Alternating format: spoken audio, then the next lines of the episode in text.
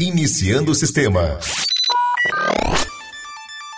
Seja bem-vindo ao Papo de Futuro, um podcast do Sebrae Espírito Santo. Papo de Futuro. O encontro do empreendedorismo com a inovação.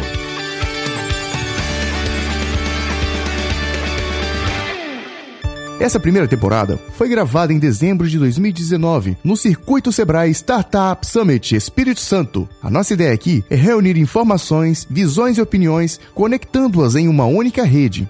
Ao longo dos episódios, você vai conhecer um pouco desse ecossistema a partir das conversas que aconteceram no evento, até porque esse papo continuará por muito tempo. Esse é o Papo de Futuro.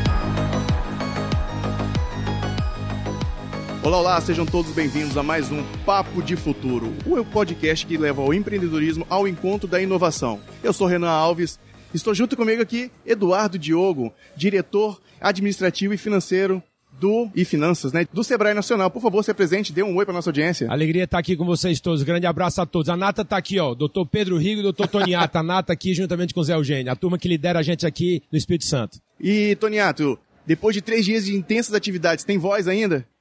Tá no finalzinho. Opa, então vamos poupar essa voz aí. Isso, Pedro Rigo, por por favor. favor, se apresente, dá um alô pro pessoal. com voz, mas eu quero a voz dele falando aqui, que é nosso diretor Ai. nacional, veio prestigiar esse evento, uma paradinha rápida aqui, vindo de Salvador, mas não pôde deixar até aqui. Nós agradecemos imensamente pela, pela presença dele aqui e acho que bacana conversar um pouco com ele. Ele que é um militante do movimento Jovens Empreendedores no Brasil, então tem muito o que falar sobre esse evento que já passou rapidamente por todas as áreas aqui. Vamos falar um pouquinho desse histórico, então, do empreendedorismo jovem, né, dos jovens empresários. Eduardo, você esteve na frente, né, do, do Conage e já fazendo um link, presenciando todo esse movimento que está acontecendo aqui no Startup Summit Sebrae Espírito Santo 2019. Maravilha. Eu tive a oportunidade, sempre com a bênção de Deus, e eu não vou nem dizer com quantos anos foram, não, porque a gente denuncia a idade, mas, mas a gente tem que encarar a realidade. Está com 22 anos, na verdade, 20, 22 anos que eu comecei a militar, me envolver com o movimento de jovens empresários, que tinha um grande objetivo de formar lideranças.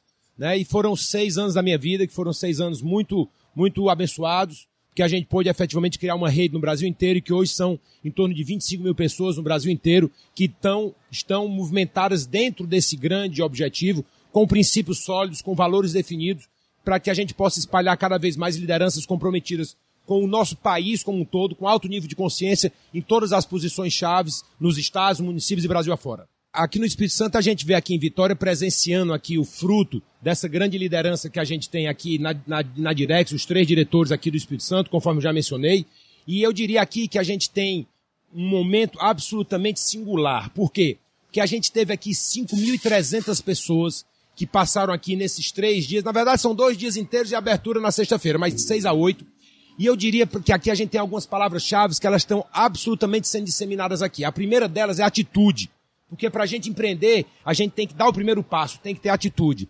E efetivamente aqui a gente está sendo impulsionado incentivado para isso. O segundo é motivação. Porque senão a gente dá o primeiro passo e não vai adiante. E a gente vê num ambiente desse, não há pessoa que não se motive, não há pessoa que se- não se entusiasme para poder empreender, gerar riqueza, gerar renda para o nosso país como um todo, obviamente para a gente, mas a gente tem que criar valor para a sociedade como um todo.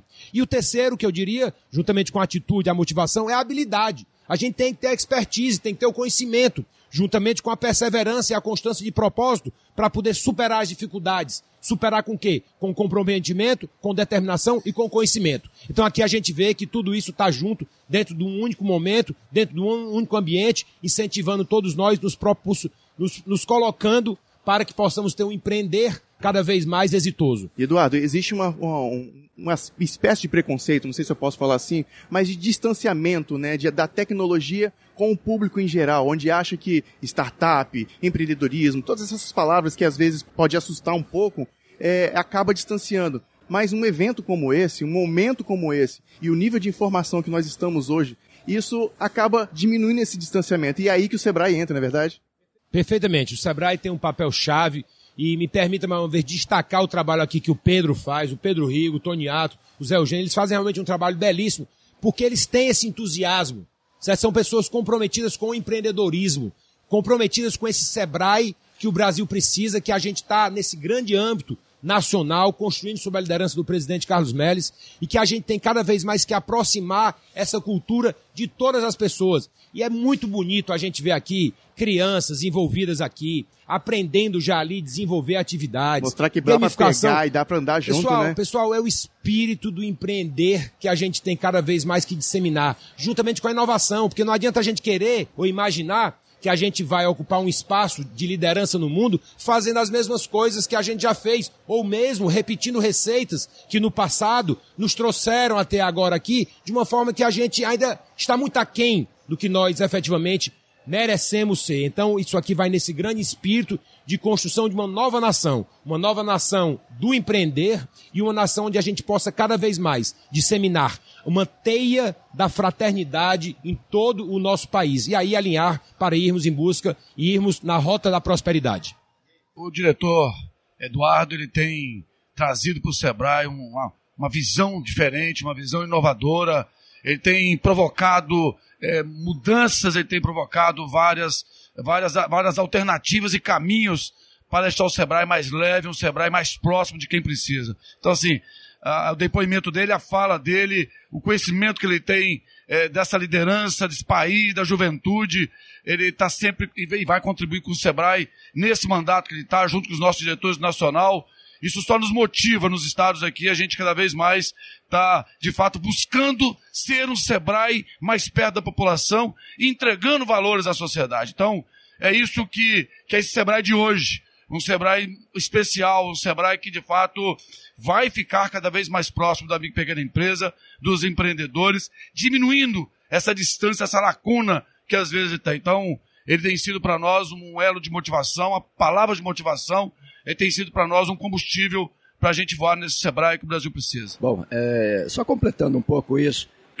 desculpe, eu estou com a voz bem, bem gasta. Ah, mas três dias de atividade também, né, Toniato? Três dias intensos, mas estou muito feliz, estou muito alegre.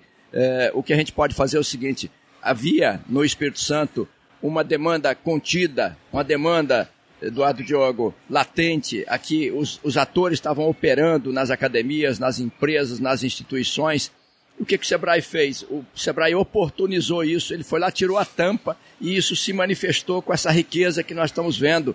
Tudo aqui é espontâneo e o Sebrae não quer fazer isso sozinho. Nós estamos conectados com a Mobilização Capixaba pela Inovação, que é um movimento supra-governo, supra-partidário, pertence à sociedade brasileira, à sociedade capixaba, é da nossa alma, nós é que queremos isso, nós precisamos disso, nós incentivamos isso, e os atores todos estão aqui, são mais de 60 participantes aqui, de instituições, de academia, e eu tenho certeza que esse é o primeiro pontapé.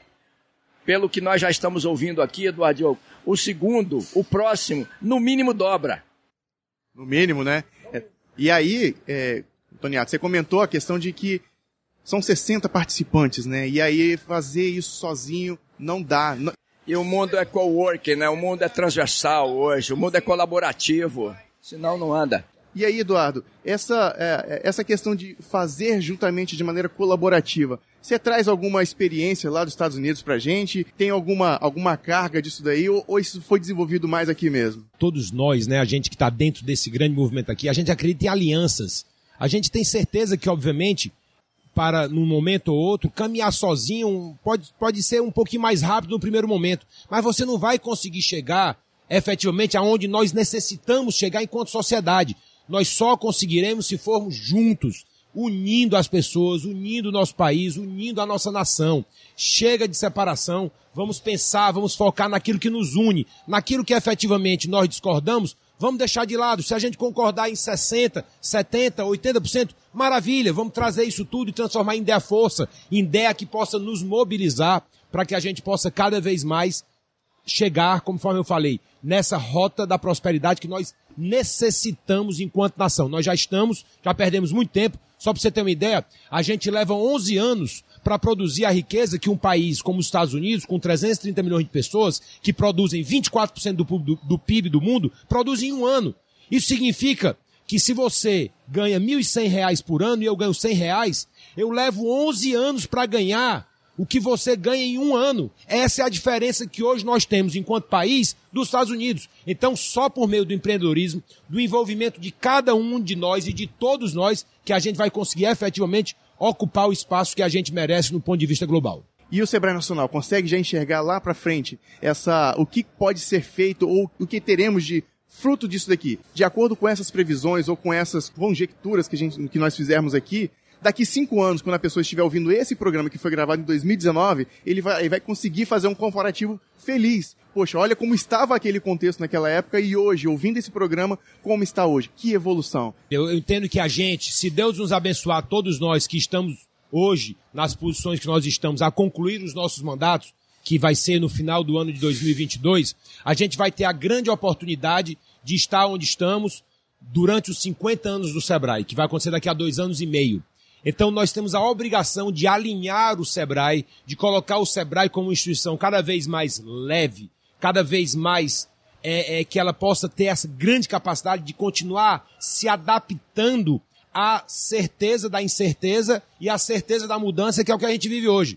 Então o Sebrae tem que estar cada vez mais em contato com o público-alvo seu, para que a gente possa tocar o coração das pessoas, porque por trás de cada empreendedor existe um coração, existe uma mente, existe uma pessoa, e dentro desse contexto a gente poder fazer o que é mais importante, que é transformar a vida das pessoas para o bem por meio do empreendedorismo e da união. Olha, eu acho que a sociedade brasileira vai encontrar um Sebrae, e Diogo falou isso agora, completar 50 anos em 2022, vai encontrar um Sebrae mais jovem, um Sebrae mais atento a essas, a esse comportamento que o brasileiro, que o capixaba, que o povo precisa estar ensaiando, está dando sinais que vai ter, ou seja, ninguém tem mais paciência para esperar, para enfrentar a burocracia, as pessoas é querem agilidade, querem entregas, ou seja, querem eh, mostrar para a sociedade as soluções, as inovações, o que tem de novo para melhorar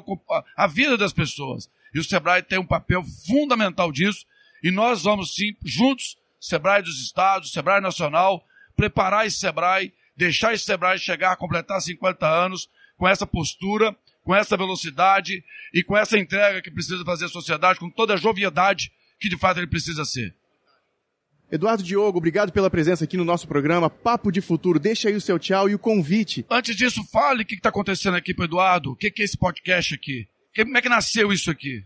Esse podcast ele vem fruto de uma inovação. O Espírito Santo, a, a organização que nós estamos realizando, que o Sebrae acreditou que é uma, uma excelente forma de comunicar transformação através de podcast. Um registro histórico, é isso, Pedro? Essa ideia que a gente queria trazer de que o podcast, além de tantas e tantas outras formas de comunicação, jornal, revista, ele vem para trazer mais autoridade, trazer um posicionamento e principalmente uma fotografia daquele momento do que está acontecendo. E todas as nossas conversas, todas as gravações aqui feitas irão girar por bastante tempo daqui para frente dentro das redes do Sebrae em, em, pontos importantes, falas importantes que vão repercutir aí por 30, 40, 50 dias para sempre. Então deixa o seu tchau pra gente, então, Eduardo Diogo, e pra audiência. Grande abraço a todos, muito grato pela oportunidade de estar falando com vocês. E a mensagem final é o seguinte, pessoal: façam, executem tudo que vocês pensarem, não tenham medo de errar. Vão para frente, explorem todas as possibilidades. Tudo que não for, tudo que não for desumano, que não for ilegal ou que não for imoral, façam, experimentem para que a gente possa cada vez mais, conforme falei, colocar o nosso país por meio dessa grande teia da fraternidade numa rota da prosperidade. Obrigado pela participação, Eduardo Diogo, Luiz Antoniato e Pedro Rigo, diretores do Sebrae Espírito Santo e Nacional. Muito grato pela oportunidade. Tchau.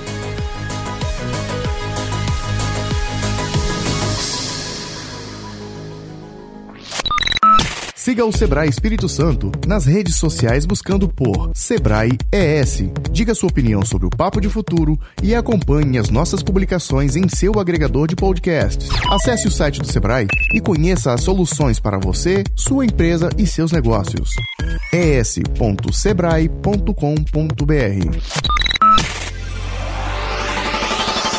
Essa é uma realização Sebrae Espírito Santo, projeto Beta Rede Comunicação com Negócios e produção na trilha podcast e transmídia.